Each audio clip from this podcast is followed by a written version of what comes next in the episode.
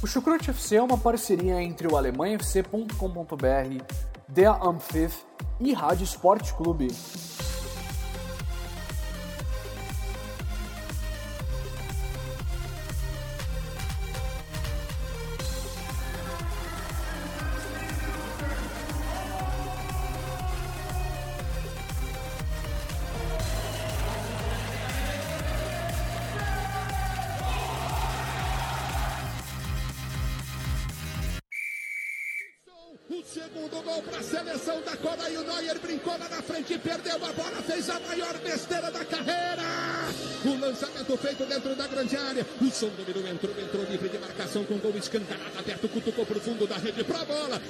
Bochecha, dá na bochecha, dá na bochecha esquerda da rede morrer no fundo do gol. A Alemanha tá fora. A Alemanha eliminado. É gol do Brasil, é gol da Coreia, é gol do povo brasileiro. A Alemanha humilhada na Copa do Mundo da Rússia.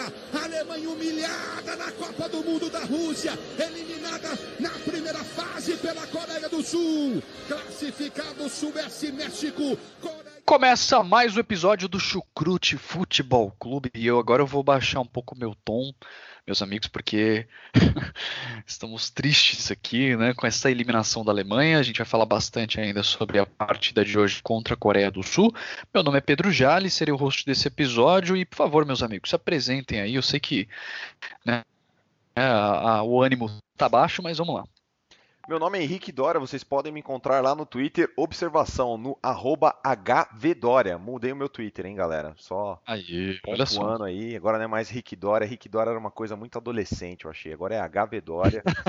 então tá Isso lá, para quem quiser me seguir, estou lá, sempre disposto a trocar uma ideia. E eu, para confessar, eu ainda tô um pouquinho bêbado do jogo do Brasil, que acabou agora há pouco, Uhum. praticamente, né, cara?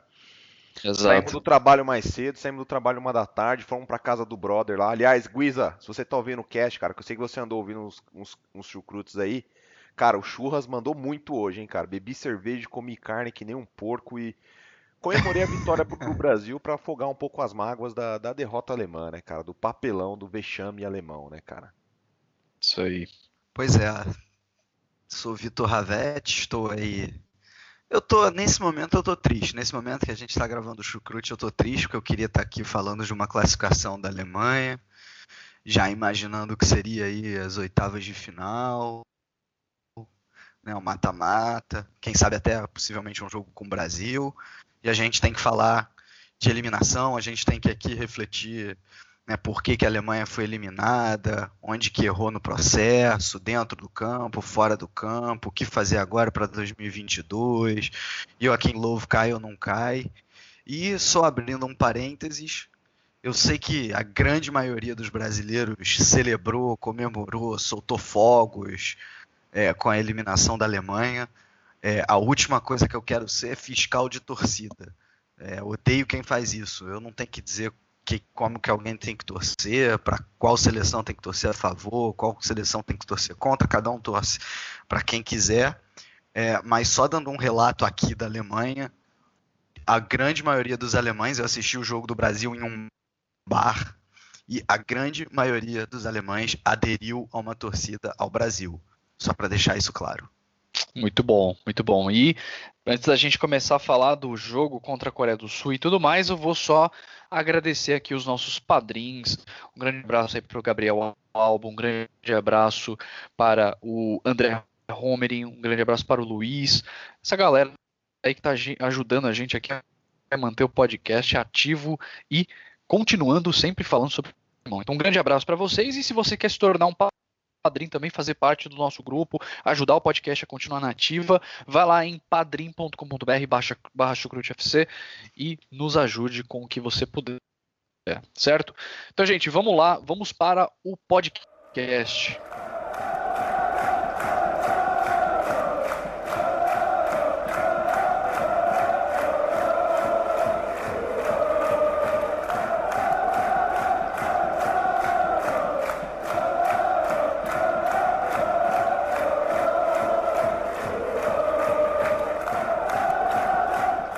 Bom, vamos começar então esse podcast. Eu vou direto trazendo aqui uma frase que eu vi, né, o Michael Ballack, né, para quem não conhece aí, uma grande figura do futebol alemão, Michael Ballack, deixou um tweet aí logo após a eliminação da Alemanha. Ele disse o seguinte, né, em tradução bem livre aí: é, você pode ser eliminado cedo da competição com um time ruim, mas não com um time desse. Né? Ou seja, ele quis dizer que é normal você cair numa, cedo numa Copa do Mundo com um time ruim, mas ele acredita que a Alemanha não tinha um time ruim e que é inaceitável você cair na fase de grupos com um time desse.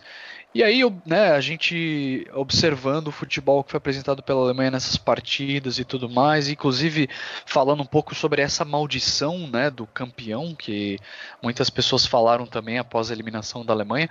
Queria falar, queria saber na verdade se vocês concordam com essa afirmação do, do Michael Ballack e, e também falar um pouco sobre essa eliminação da Alemanha, que inclusive saiu no Build, né, com uma mesma manchete que saiu no 7 a 1 né? Ohne Worte, né? Sem palavras. Só que dessa vez ao contrário, sem palavras para o que a Alemanha apresentou em jogo. Eu vou começar aqui com a minha análise é, sobre essa afirmação aí colocada pelo Pedro, cara.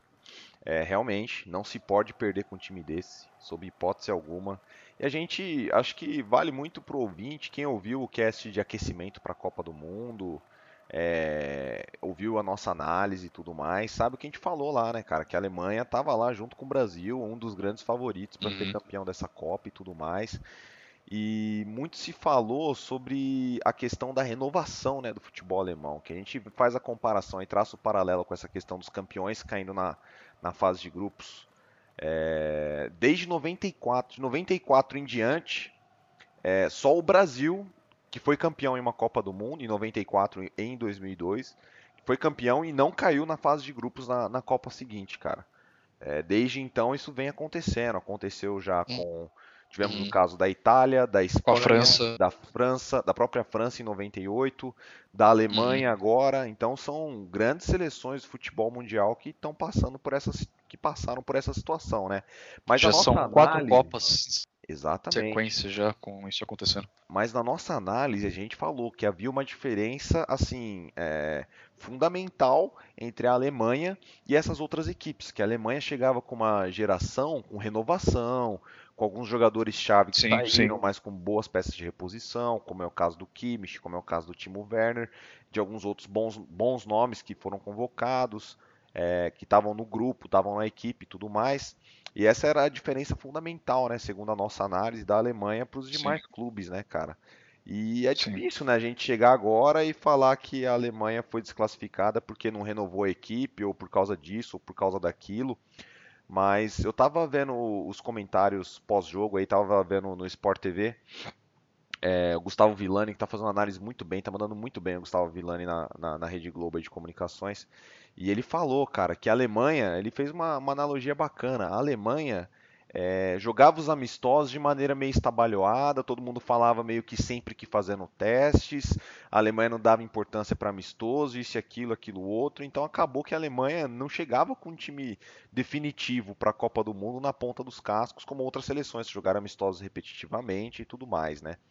Então você acaba chegando no momento agora que você analisa, pô, essa Alemanha, aquela Alemanha que a gente viu nos amistosos aí nos últimos dois, três anos, acabou sendo essa Alemanha da Copa do Mundo, uma Alemanha que de certa forma uhum. jogava sem comprometimento em alguns momentos do jogo. Eu não via um, um, comprometimento profundo, como se a Alemanha estivesse disputando um jogo eliminatório. Sim, eu concordo. É, eu não via um coração alemão jogando com coração na ponta da chuteira. Para mim, principalmente os jogos contra a Coreia e contra o México, de certa forma parecia que a Alemanha estava jogando amistoso. Se lançava o ataque de maneira desorganizada, sem alma, sem organização, sem uma tática muito bem alinhada, dava a sensação de ser aquela Alemanha dos amistosos e passa muito por aí, né, cara? E aí qual que é a Alemanha de uhum. verdade? Aquela Alemanha da Copa de 2014, essa Alemanha agora aí, Alemanha que jogou os amistosos, que não tem um time definido, que muda muito de um jogo para o outro, ou seja, em um jogo você começa com o Ozil e com o Miller, no outro começa com o Miller e com o Royce, aí depois no outro você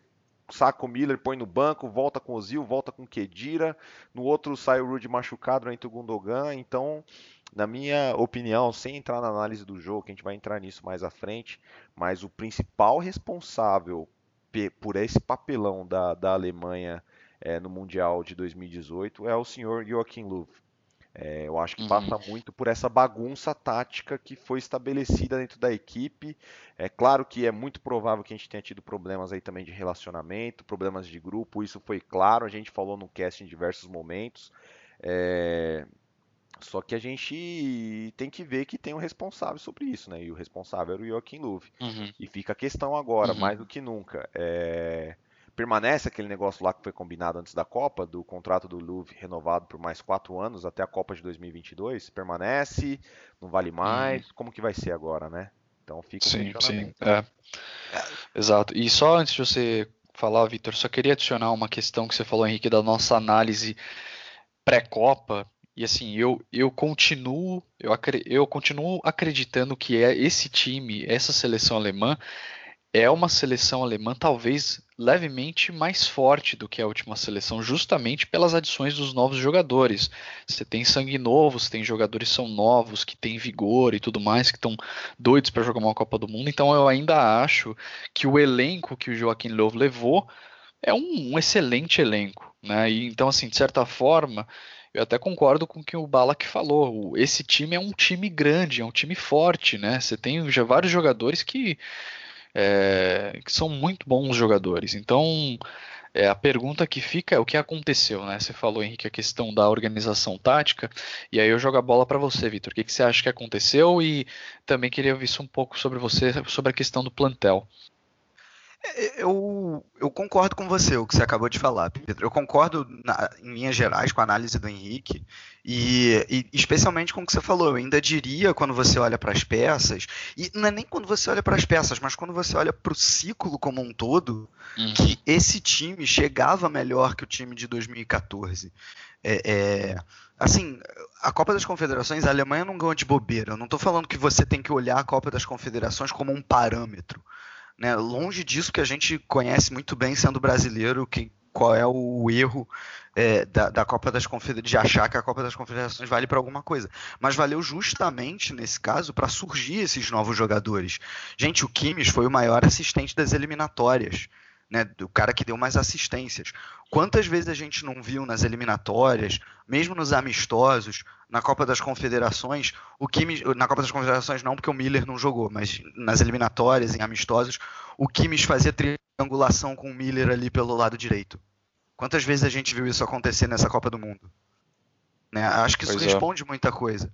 Né? Surgiu o Timo Werner. Quem esperava que o Timo Werner não ia jogar nada nessa Copa do Mundo. Exato, exato. E é, só assim... adicionando a isso aí, Vitor, que você falou do Werner, eu acho que isso ficou muito claro hoje, por exemplo, no jogo contra a Coreia do Sul, onde as pessoas estavam pedindo a entrada do Mário Gomes. E eu me lembro claramente que a gente estava botando todas as nossas esperanças no, no Werner como o homem do ataque.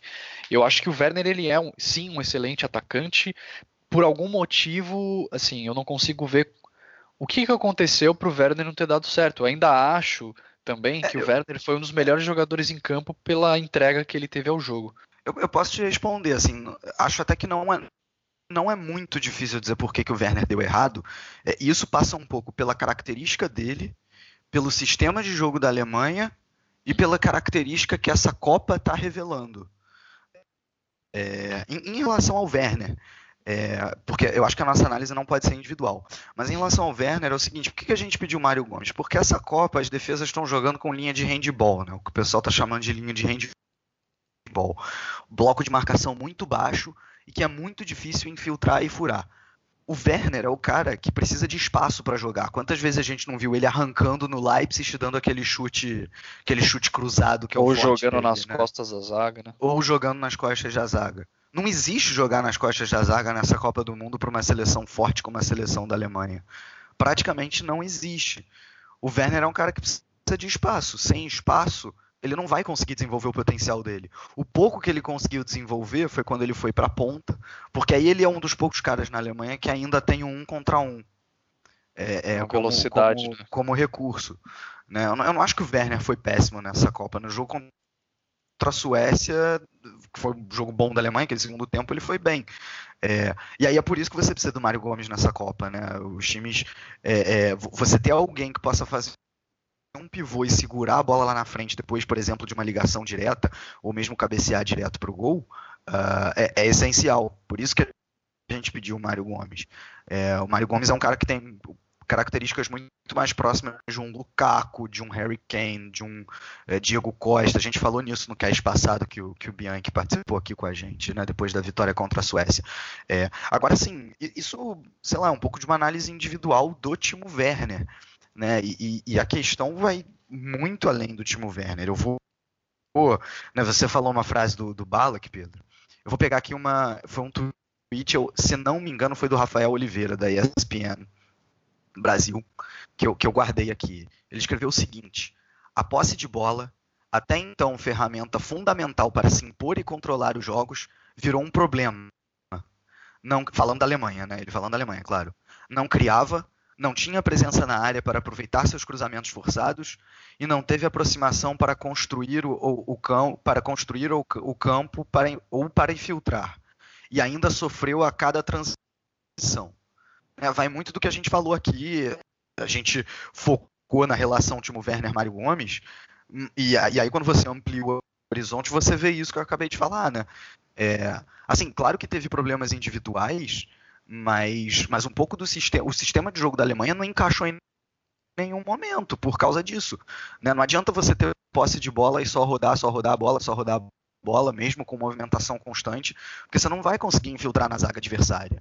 É, e, e, foi nesse muro que a Alemanha parou. Parou contra o México, parou contra a Suécia em muitos momentos do jogo e parou contra a Coreia do Sul. E mesmo quando teve essas chances, em muitas delas em cruzamento, né? A Alemanha é, é, em três jogos conseguiu dar mais cruzamentos do que em toda a Copa passada em sete, né? Isso é algo bastante revelador. Você teve o Goretzka hoje dando uma cabeçada sozinho com o goleiro fazendo uma boa defesa. Você teve o Rummels cabeceando sozinho, em vez de cabecear, a bola batendo no ombro dele. Né? Então, mesmo quando a Alemanha conseguiu finalizar, é, faltou um pouco de precisão. Uh, e além disso, você tem um Ozil jogando com muito pouca intensidade. Você teve um Thomas Miller é, que em nenhum momento achou seu espaço no campo, em nenhum momento. Eu achei até que ele fez falta hoje porque eu senti o Kimmich mais abandonado e mais sozinho. É aquilo que a gente falou das triangulações. Não que tenha tido triangulações nos outros jogos, mas eu achei o Kimmich ainda mais solitário ali naquele lado direito. Então, assim, esse que a gente, esse que a gente falou agora foi um problema do ataque. Aí tem o problema defensivo, né, que talvez tenha sido o maior deles na Copa. O problema da eliminação da Alemanha, que foi um problema que não se revelou no jogo de hoje especificamente, mas que foi escancarado no jogo contra o México e aconteceu no jogo contra a Suécia foi a transição defensiva. A gente cansou de falar isso aqui. Né? É, no primeiro jogo subia todo mundo, principalmente os volantes, né, que em teoria teriam que, que, que ficar um pouco mais o que diria o Kroos, que não são volantes de marcação, que são lentos. A Alemanha tem uma zaga lenta na recomposição, o México usou e abusou dos contra-ataques. Usou e abusou dos 1 a 0 ficou barato naquela situação, né? Vamos combinar. Uh, e, e, contra a Suécia aconteceu em menor grau, principalmente porque o ataque da Suécia é um pouco mais lento, mas também teve esse problema, principalmente depois da saída do Rude, que o Rude ainda dava uma segurada.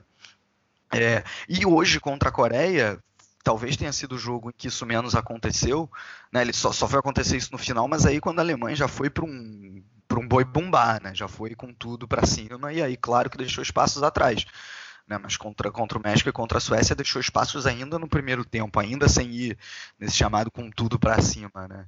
É, então, assim, os problemas, os problemas táticos da Alemanha é, foram inúmeros nessa, nessa Copa do Mundo, né? É, é, é como a gente já falou aqui, o Kimmich errando muitos cruzamentos, é, o que não é comum. Uh, uh, assim, poucos se salvam. Talvez o Royce é um cara que tenha se salvado, Rummels pode ser um cara que tenha se salvado. É, é uma, acho que gente, vale discutir até mais para frente, o, Pedro. É, o, o, e o futuro agora? Tem jogador que tem que sair, tem jogador que tem que ficar. Que, que, ainda vale aproveitar, né? E aí entra na discussão se o Low fica ou não fica.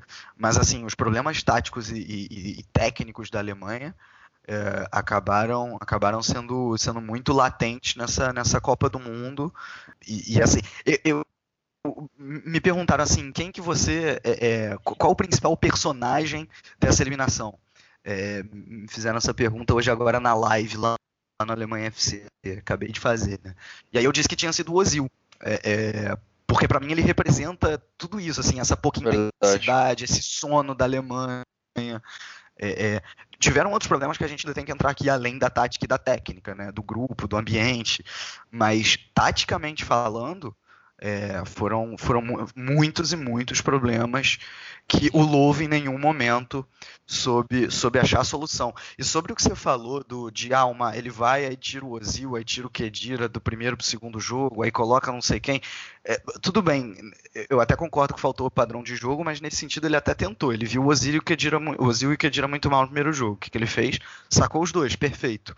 Aí ele viu o Miller muito mal nos dois primeiros jogos. O que, que ele faz? Saca Talvez ele não tivesse colocado Goretzka, talvez o Brandt fosse o jogador mais correto, até porque o Brandt é um cara que tem um contra um melhor do que o Goretzka.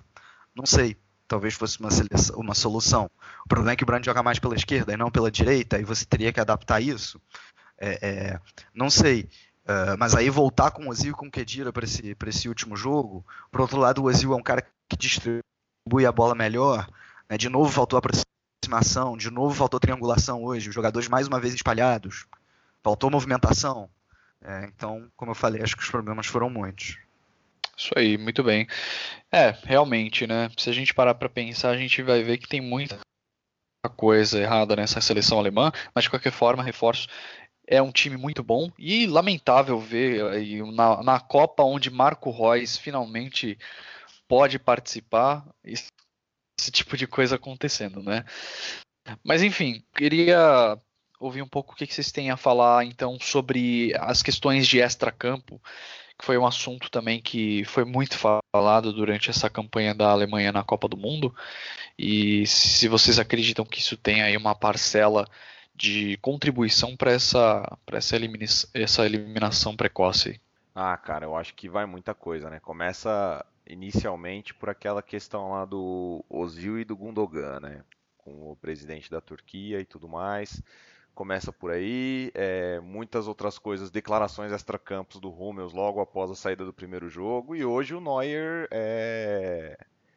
Hoje eu acho que o Neuer jogou a. colocou a última pá de terra em cima do caixão, né, cara? Falou que foi patético, foi uma crítica, obviamente, ao grupo, ao todo. É e eu acho que, cara, eu acho que a gente vai saber com mais detalhes o que aconteceu daqui a alguns meses, provavelmente. Acho que agora pouco vai ser falado em relação a isso, é, mas daqui a alguns meses a gente vai saber sobre conflitos, sobre discussões que teve e tudo mais. Né? Daqui a pouco o pessoal com a cabeça mais fria vai começar a colocar o pingo nos is, né? Então eu uhum. sinceramente não sei, não sei o que imaginar agora do, de, de, muitas questões extracampos, além das questões que a gente já, já comentou no cast aqui já sobre elenco rachado, sobre é, as questões do, do Gundogan e do Ozil principalmente. Então acho que em pouco tempo a gente vai ter mais, mais discussões em relação a isso. Uma questão extracampo também é o, é o Neuer, né, cara? É, é, o fato dele ter chegado baleado, dele ter sido escolhido como goleiro titular, eu, eu sinceramente não sei se foi a decisão mais acertada. Claro que em momento algum ele comprometeu, mas isso é uma das outras questões que pode causar um problema de grupo internamente, né? Até porque o Ter Stegen Falhou em alguns momentos, obviamente, mas ele tinha, eu entendo que confiança do grupo e tudo mais, né, para seguir em frente e ser o titular, né, até porque o Neuer vinha numa sequência um ano inteiro, praticamente uma temporada inteira sem jogar praticamente. Né, então eu pontuo isso também como uma questão extra-campo, cara. O que você acha, Victor? Uhum. É, assim, são, são muitas as questões extra-campo para mim. Uh, eu vou começar falando, assim, talvez seja um, um, um, fato que a gente não tenha se atentado antes da Copa do Mundo aqui, tenha errado nisso. É, dessa questão da renovação. Faltou liderança nessa equipe. Definitivamente faltou liderança. Faltou, faltou um, um Schweinsteiger. Eu não estou falando em, em, termos técnicos, não. É, é acabou que a... vestiário, né? Pois é. Pois é, acabou que a, que a aposentadoria do, do Schweinsteiger e do Lan Faltou é, um colocou... Podolski também, o Victor, né? Pra tirar, pra tirar selfie, não, isso é pra unir a, a galera também, né? Faltou a Bahia, a gente tinha Então, falado. eu ia chegar nesse ponto. Eu ia chegar nesse ponto, Henrique. É, mas antes da, da Bahia, é, eu acho que assim tem, tem essa questão da liderança. Uh, porque aí você, você teve vários líderes que poderiam surgir daí, né? O Neuer, que foi o capitão, o Miller, mesmo o Kroos. Só que aí quando você tem um monte de líder, muitas vezes você pode acabar não tendo nenhum, né? É, e talvez isso tenha acontecido. E aí eu achei que a turma mais nova, a turma que surgiu, entrou muito nervosa, mas não necessariamente por sua própria culpa. Porque quem tem que passar tranquilidade são justamente os jogadores mais tarimbados. E isso não aconteceu. Né? Essa lacuna que o Schweinsteiger e o Lan deixaram, e que a gente errou em não se atentar a isso para antes da Copa, é, é para mim ela, ela, assim, ela foi, ela foi lá. Cara, qual lance da Alemanha na Copa do Mundo, não necessariamente um lance, mas uma, uma, um momento que você lembra de algo parecido com o Schweinsteiger sangrando e querendo jogar na final da Copa de 2014 contra a Argentina. Não tem isso. Uma das críticas que rolou muito aqui na Alemanha foi a chamada Körpersprache, ou seja, a linguagem corporal dos jogadores durante os jogos. Né? E, e, o Ozil é o maior símbolo disso. É, assim, você não via os jogadores. É, é, o termo correto não é dar o sangue, não é ter vontade, mas assim, é, é mostrar através da linguagem corporal que eles estavam ali para ganhar uma Copa do Mundo. E a impressão que deu é que eles não estavam ali para isso. É o que o. Agora eu perdi, não sei se foi o Henrique ou o Pedro que falaram, né? Parecia que eles estavam jogando amistoso. Eles não estavam jogando amistoso. Né? É, essa, essa que é a grande questão. Tem essa questão também, e que hoje eu me peguei pensando, é, onde que a Alemanha começou a perder essa Copa do Mundo? E, se não me engano, eu acho que foi em dezembro, quando a Alemanha, depois do sorteio definido, decidiu fazer a sua sede, a sua, seu quartel-general na Copa do Mundo em Moscou e não fazer em Sochi, que nem o Brasil está fazendo, né, que é uma cidade de balneário, de praia, é, uma cidade né, boa assim para você uhum. pelo ambiente. E a Alemanha decidiu ficar em Moscou. Quando você compara Moscou com, com o Campo Bahia de 2014, assim pode ser uma coisa pequena, mas é nos detalhes que se ganha uma Copa do Mundo. É, eu acho que começou em parte aí. Só que aí eu me peguei me aprofundando mais um pouco, e aí a gente entra nessa, nessa questão do Ozil e do Gundogan, e não só do Ozil do Gundogan, mas da seleção alemã como um todo, e do elenco rachado. Uh, e, cara, a verdade é que a sociedade alemã, ela reflete um pouco essa seleção, e os problemas dessa seleção. Né? Claro que isso aqui é um podcast de futebol, mas é, quem fala que futebol não se mistura com política é, ou não sabe o que está falando, ou sabe muito bem o que está falando e tem um objetivo por trás, né, senhor Thiago Leifert? É, tem uma mistura aí. A sociedade alemã, ela hoje, ela é uma sociedade muito mais rachada do que ela era em 2014. Por, pela questão dos refugiados, pela questão da miscigenação, é, você hoje tem um partido de ultradireita, o AfD, que mal tinha força em 2014. É, você tem muita gente contra essa política dos refugiados da Merkel. E como que isso se reflete em campo? Você tem jogadores de origem turca, de origem, né, qual é o caso do exílio do Gundogan, de origem da Tunísia, que é o caso do Kedira, o Boateng, né, de, de Gana. E, e quando é, você tem o Ozil e o Gundogan indo cumprimentar o presidente da Turquia naquela ocasião, você coloca em ebulição todas as questões da sociedade alemã nisso. Entendeu? E isso acaba se refletindo na seleção. Eu duvido que não tenha tido jogador incomodado com esse episódio do Ozil e do Gundogan. Eu duvido. Porque se boa parte da sociedade alemã ficou incomodada, é obviamente que teve jogador também que ficou incomodado. Uhum. E é esse tipo de coisa que racha o elenco. Eu vou dar um exemplo para vocês.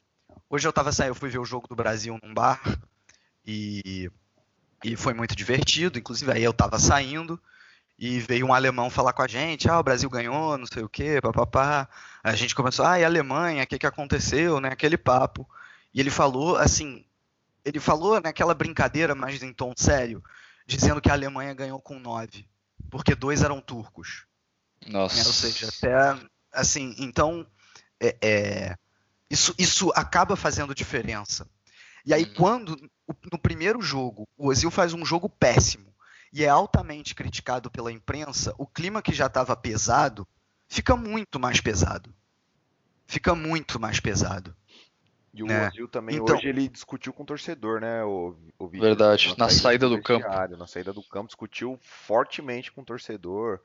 Tem foto no Twitter lá e tudo mais. Ele virou, começou a discutir, xingar o cara, teve que ser contido pelo, pelo, pela diretoria e tudo mais.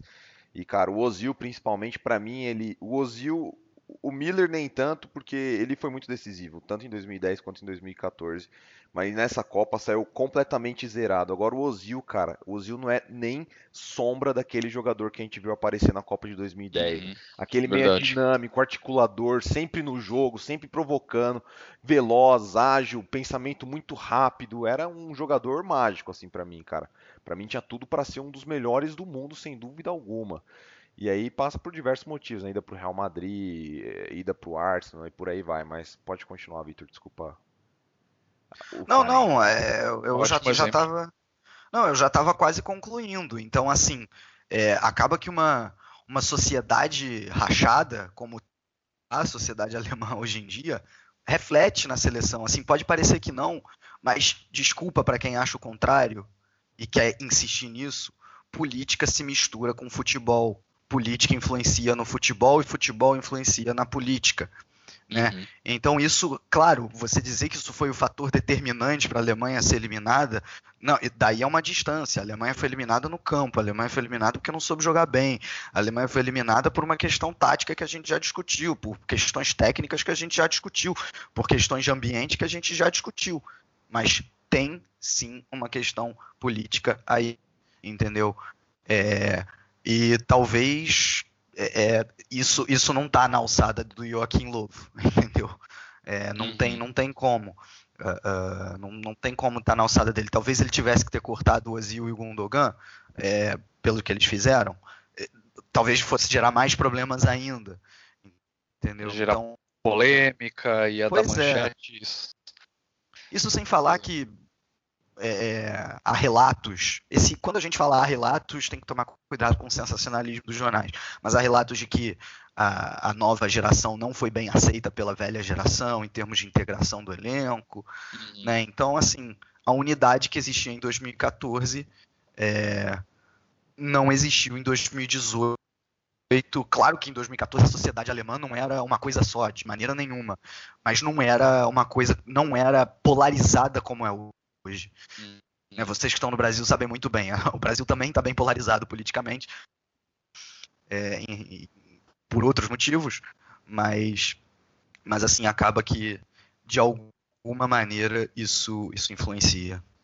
Uhum, com certeza, uma ótima análise, Vitor.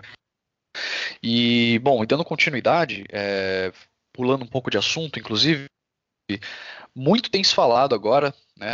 Terminou o jogo da Alemanha, foi confirmada a eliminação, muitas pessoas têm se perguntado, e agora? Como fica Joachim Löw no comando da Die Nationalmannschaft? Eu queria saber o que vocês esperam aí desse projeto da seleção alemã, como é que fica Joachim Löw é, com relação a essa derrota. O que vocês acham? Eu, eu, eu vi algumas reportagens, claro que a, a DFB não vai se pronunciar oficialmente em relação a isso agora, mas eu já li algumas reportagens que falam que os dirigentes não garantiram, cara, a permanência do Joachim Löw para 2018, para 2022, perdão, eles falaram que vão analisar mais profundamente a situação e vão tomar uma decisão em breve aí, mas eu eu acredito que, eu não sei, cara, porque em alguns momentos pode parecer que o, o, o treina, treinador tem muito disso, né? Se ele faz um projeto vencedor, em muitos momentos o cara se acha acima de qualquer de qualquer análise, ele se acha dono da verdade total e absoluta, entendeu? O ego dele pode falar mais alto. Eu sinceramente não tenho não, não conheço muito do Joachim Löw, não acompanho de perto, mas esse pode ser um dos casos, cara, que tem acontecido, entendeu? O cara colocar algumas Uhum. convicções dele acima como verdades absolutas para qualquer coisa e deixar outros pontos que são relevantes na construção, na montagem de um elenco, na definição de uma equipe titular passarem batido, entendeu? É, o próprio Ozil, o Ozil é um grande exemplo disso. Para mim, hoje não era jogo para ele ser titular. Goretzka não era jogo para ele ser titular. Hoje era um bom jogo para o Julian Brandt, talvez, entendeu? Então, que entrou bem, o Gundogan, que participou até que ok da última partida, já estava, é, digamos assim, já tinha entrado no ritmo, já tinha jogado uma partida de Copa eh, agora em 2018. Então, são algumas decisões que você acaba questionando um treinador que acaba de vir de uma fase muito vitoriosa, porque o cara pode colocar as convicções dele acima de qualquer coisa. Eu acho que esse é um dos principais pontos que a DFB tem que avaliar antes de tomar a decisão, né? Qual que é o, o, o quanto que o ego do, do Joachim Löw é, se aplica a tudo isso, entendeu? Uhum. Sim. É, eu o, eu acho que primeiro eu vou dizer o que, que eu acho que vai acontecer para depois dar minha opinião em relação a isso. Eu acho que o Louvre cai. É, pelo seguinte, o Louvre ele tá com contrato renovado até 2022 e ele renovou logo antes aí da, da Copa do Mundo, assim, coisa de dois meses antes. Só que hoje, depois da eliminação, óbvio, o próprio Louvre já falou que tem que pensar, que precisa de algumas horas para absorver, o que é perfeitamente cabível, né? É, e que depois ele vai decidir o futuro dele junto com, claro, com a alta cúpula da, da DFB.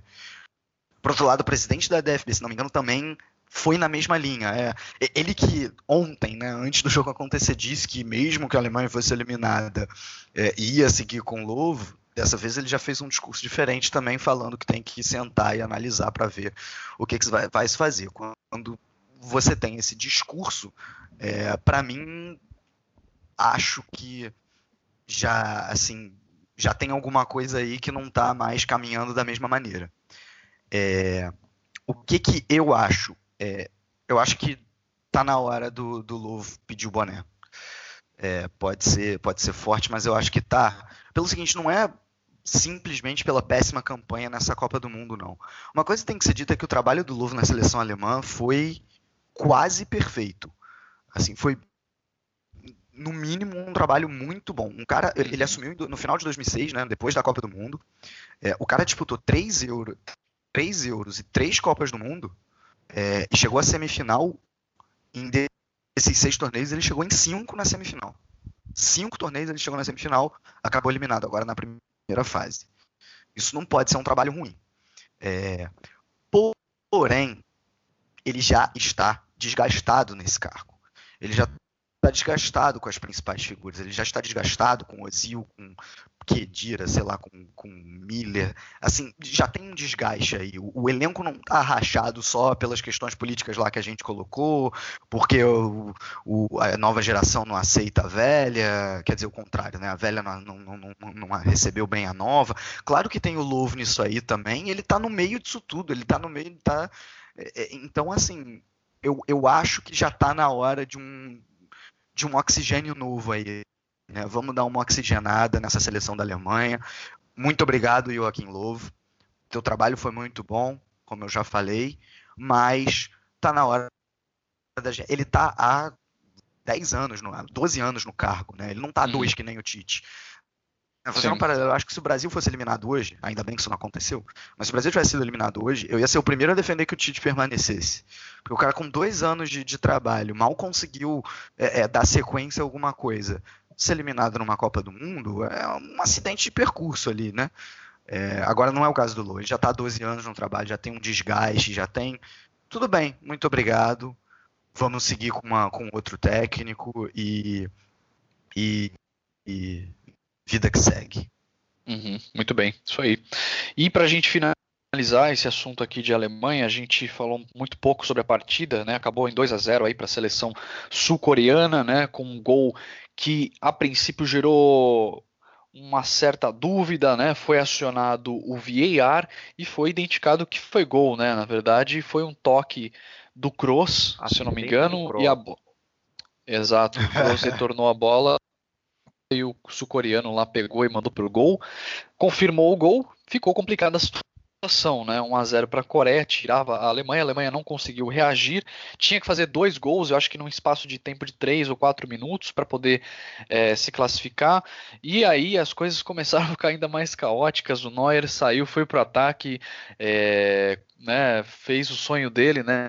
De jogar na linha, mas não deu muito certo, porque no final das contas a Coreia do Sul acabou ampliando a vantagem, fez 2 a 0 com um gol aberto, parecia até aqueles gols de rock, né, quando pois o é. técnico tira o goleiro, goleiro e exato. E 2 a 0 aí para a Coreia do Sul, e o que tem muito se falado aí na, na, nas redes sociais e tudo mais é sobre uma humilhação da Alemanha. Eu queria saber, eu, eu eu sei o que vocês vão falar, mas eu queria saber o que vocês têm a falar sobre isso. Isso é uma humilhação para a Alemanha ser eliminada na fase de grupos? É, tem muito se comparado isso com o que o Brasil sofreu no 7 a 1 né? É, a gente estava falando em off antes de começar a gravar o cast aqui e tudo mais. Para mim, não tem comparação ao 7 a 1 porque o 7 a 1 teve requinte de crueldades. Placar elástico, é, Copa do Mundo, eliminando o Brasil jogando em casa, semifinal de Copa, é, Miroslav Klose passando o Ronaldo na artilharia do maior jogador de todos, do maior artilheiro de todas as Copas. Foram vários aspectos. Foram várias né? coisas, cara, envolvidas. Agora, isso foi a pior e maior humilhação do futebol brasileiro em todos os tempos. Foi uma puta humilhação. Agora, para a Alemanha, hoje a Alemanha teve a maior humilhação de todos os tempos. De, da sua história, né? De sua história, exatamente. O Gerd Wenzel colocou isso no blog dele, tá, li o texto agora há pouco.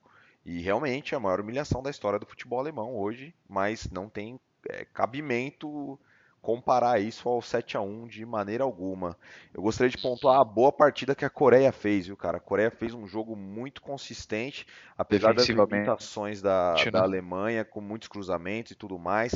A, a Coreia com uma defesa muito sólida, é, estocando bem nos contra-ataques, com suas limitações técnicas e tudo mais, conseguiu um gol meio achado, teve algumas oportunidades em contra-ataque, então há de se valorizar também a postura da Coreia. Eu vi um tweet, cara, é, algumas semanas atrás e o contexto dele ainda continua perfeito e essa Copa do Mundo está mostrando isso assim para mim com maestria. O tweet dizia o seguinte: não existe mais bobo no futebol mundial. Não existe mais. o último bobo no futebol mundial é o torcedor, cara. Então você olha, equipes como a Coreia, a Coreia tem jogadores que jogam na Premier League, entendeu? A Coreia tem jogadores que jogam na Itália, que jogam na Alemanha. A Coreia tem jogadores que estão espalhados e globalizados pelo mundo todo a Alemanha, você olha o grupo do Brasil, a Sérvia, a Suíça, a própria Costa Rica, fazendo um jogo duro com todo mundo. Cara, não tem jogo fácil, a não ser que seja uma seleção de nível é, Panamá, por exemplo, que nunca jogou uma Copa do Mundo antes, que não é tradicional no futebol e tudo mais. Então, se uma seleção fez toda a força do mundo para chegar numa fase de grupos de Copa do Mundo, passou por uma eliminatória super difícil, cara, essa seleção tá lá por méritos. Não tem, não tem nenhum bobo ali. Tem jogadores de calibre, tem jogadores preparados, e isso é bom. Eu acho que isso é ótimo pro futebol mundial, porque olha os jogos que a gente tá tendo nessa Copa do Mundo, cara. Olha as partidas, todas com emoção até os últimos minutos. Eu acho que é o único, o único grupo que destoou de tudo isso aí foi o grupo da Bélgica e da Inglaterra, que os dois nadaram de braçada, uhum. né, cara? É, contra Panamá Sim. e quem mais que tava no grupo? Tunísia, né? Tunísia. Panamá e Tunísia, Tunísia Então vamos, vamos pesar, né? Vamos pesar a situação aí. Uhum. Porque, tudo bem, além do torcedor, também tem o Panamá e a Tunísia de bobos no futebol, pode ser. Entendeu? Sim. Mas essa é a análise que eu procuro fazer. Eu, eu acho que isso faz completo sentido, assim, para mim. Realmente, não tem mais bobo no futebol, cara. Todos os jogadores jogam em todos os lugares e não existe mais jogo fácil. Você tá falando de uma Copa do Mundo. E o cara batalhou e que o cara suou pra estar tá ali e ele vai jogar a vida dele ali, entendeu? Sim, exatamente. Vitor. É, bom, comparação 7 a 1 e o que a Alemanha fez hoje não existe para mim. O 7 a 1 é muito pior. Você perder de goleada dessa maneira uma semifinal em casa. É, assim, todas as seleções grandes já foram eliminadas em primeira fase de Copa do Mundo, sendo que cinco cinco delas, agora com a Alemanha, foram eliminadas como campeões do mundo, inclusive o Brasil lá em 66. Né? Depois França, Espanha, Itália, agora Alemanha, como a gente já, já falou. Né? Então, assim, todas as grandes seleções já passaram por isso. É, e, e, nenhuma grande seleção tomou de 7 a 1 em casa numa semifinal. Né? Então não dá, não dá nem para comparar. É, e eu diria que é o maior vexame da história da Alemanha, porque a Alemanha desde a Copa de 54, sempre avançou para a segunda fase, em qualquer torneio. Né? Quer dizer, não, foi eliminado em algumas euros em primeira fase, mas tudo bem. Em Copa do Mundo, sempre chegou na segunda fase. A pior campanha da, da Alemanha em Copa do Mundo desde 54 tinha sido um sétimo lugar. Né? Então, assim, por isso que é o maior vexame, porque a Alemanha não tem um grande vexame na sua história. Né? Tem esse agora para começar a coleção. Né? A gente espera que não, não ganhe muitos mais para aumentar essa coleção só. Mas, mas então, assim, não tem. Para mim, não tem nem comparação. É. Uhum. Agora, assim, só, só posso dar uma de Pedro e mudar de assunto e propor perguntar algo para vocês? Vamos lá. Que, que vocês acham de jogar, não da Copa deles, mas do futuro deles na seleção da Alemanha? Jogadores como Ozil, Boateng, Miller, esses já jogadores mais tarimbados aí, talvez a exceção do Kroos, que fez uma Copa ok, né? Kedira, é, mesmo Neuer, qual o futuro deles na seleção para vocês? Cara, eu vejo esse, principalmente, o Neuer para mim foi a última Copa dele. Eu não sei como ele vai jogar daqui os próximos anos, mas a tendência é que questão de física, né, tem uma, é, vamos falar assim, tem uma queda aí com relação a isso. Eu não acho que o Neuer, assim, o Neuer era um goleiro fora de série, né? Eu, não, eu, eu, fico muito em dúvida se ele vai conseguir ser um bufão, sabe? De jogar até os 39, 40 anos aí. Eu não, eu não acho que vai ser esse o caso do Neuer. Então, pra, pelo menos eu vejo dessa forma. Acho que na próxima Copa é a Copa do Ter Stegen, entendeu? Uh, já, já Miller, Ozil, Kedira, esses caras já meio que estão mostrando que estão em é, decadência também, questão de performance, né? Então, assim, a, depend, é, a estadia deles, vamos falar assim, a permanência deles na seleção alemã nos próximos anos, especialmente para a próxima Copa, vai depender muito do projeto da seleção alemã e especialmente do técnico novo que assumir, se é que vai ter um técnico novo na seleção alemã, né? Porque até agora a gente está só presumindo que isso vai acontecer com base no resultado de hoje. Então tem todos esses aspectos envolvidos. Mas, por exemplo, o Ozil, é, Kedira já mostraram já nessas três partidas sinais claros de decadência em questão de performance.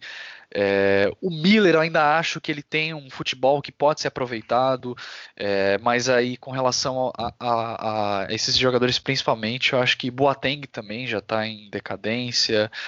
Então um, agora eu começo a enxergar outros jogadores que podem daqui a quatro anos estar tá mais afinados, mais prontos para uma Copa do Mundo. É, eu, uhum. eu, concordo plenamente com o Pedro. Eu acho que o Ozil e o Kedira já vão ficar de fora das próximas convocações aí pela questão de desempenho, inclusive, cara. Não desempenharam bem, não vem desempenhando bem, é, não só na seleção como nos seus respectivos clubes também. O Ozil fez temporadas sofríveis aí. As últimas duas temporadas, o Ozil não teve uma temporada nos últimos quatro anos aí, nenhuma delas foi de encher os olhos. Nenhuma delas, nenhuma, zero. E se fosse para chamar esse Ozil aí jogando essa bola, de novo, claro, é muito fácil fazer essa análise agora, mas eu levaria um Mário Goetz, cara. O Mário Goetz é, é, mais ativo, é mais tem perfil similar e é mais é um jogador mais energético do que o, o Ozil, cara, jogando nesse nesse modelo aí, entendeu? Então você começa a analisar, né? E abre, abre margem para vários jovens jogadores aí que a seleção alemã tem. Julian Brandt, o próprio Leroy Sané, são, são bons nomes aí que podem começar a tomar conta mais e mais aí da, da tomar a frente desse cenário do futebol alemão. Só que, por exemplo, o Miller, uhum. eu não uhum. vejo nenhum jogador hoje na Alemanha e não consigo ver nem daqui a dois ou três ou talvez até quatro anos com o, o a, a, qualidade que o Miller tem, cara. Apesar da Copa dele ter sido muito fraca, foi um outro jogador que desde a Copa de 2014 até aqui oscilou muito em suas temporadas pelo Bayern de Munique, então, é... mas eu ainda vejo ele como um dos grandes nomes dessa seleção alemã e eu, eu acredito que ele vai jogar mais uma Copa do Mundo ainda, né? Ficou pequeno para a conta dele, né? Ficou difícil para a conta dele agora de ser o maior Verdade. de todas ah, as Copas, né? Saindo zerado nessa Copa, cara, ficou ruim, hein, velho? Ele tem que fazer sete para passar o close, né? Agora pois acabou. É. É, eu, eu, eu acho que eu não vou dizer que esses jogadores que a gente citou não tem que mais jogar com a camisa da seleção da Alemanha. Mas eu acho que eles merecem, no mínimo, uma geladeira. Né? Assim, ficar, sei lá, umas 3, 4, 5 convocações fora mesmo, fora da convocação, Entendeu? Tchau, mesmo Miller. Miller, Ozil, Kedira, Boateng, né? principalmente esses quatro. Uh, eu acho que eles têm que. Eles merecem um período aí para ficar sem jogar e dependendo do desempenho dos jogadores que surgirem, você chama de volta. Fazer um pouco o que fizeram com o Thiago Silva, vai. Chegaram a dar um período de, de geladeira também pro Thiago Silva na seleção brasileira e hoje. Passou um pouco por isso, né, cara? Sim, né? Pois é. E, e, os dois voltaram bem. Né? Acho o Thiago Silva hoje fazendo gol aí, então Fernandinho acho que passou por isso, depois da Copa, vários nomes pois é. passaram por situações similares. Então acho que é, é o que eu faria no, no momento. E bom, para a gente finalizar então esse episódio, acho que é legal a gente falar um pouco agora que não tem a Alemanha, né? A gente pode voltar aqui dar nossos palpites e renovar os nossos palpites, para falar a verdade, né? Uh, o meu palpite continua de pé. Ainda acho que a Espanha vai ser campeã. E uma das seleções que eu falei que eram prediletas eram a França e a. Puta, eu não lembro nem os meus palpites agora. Mas enfim, o meu palpite Espanha, né? certo. Você falou que a Espanha era campeã em cima da é. Alemanha. Não, eu falei que a es... não, não, não, eu falei que a Espanha seria campeã e que a Alemanha cairia nas quartas. Ah, é verdade. Isso foi meu palpite. Errou de novo. Agora, aí eu, aí eu citei. Errou? Você e todo mundo, né?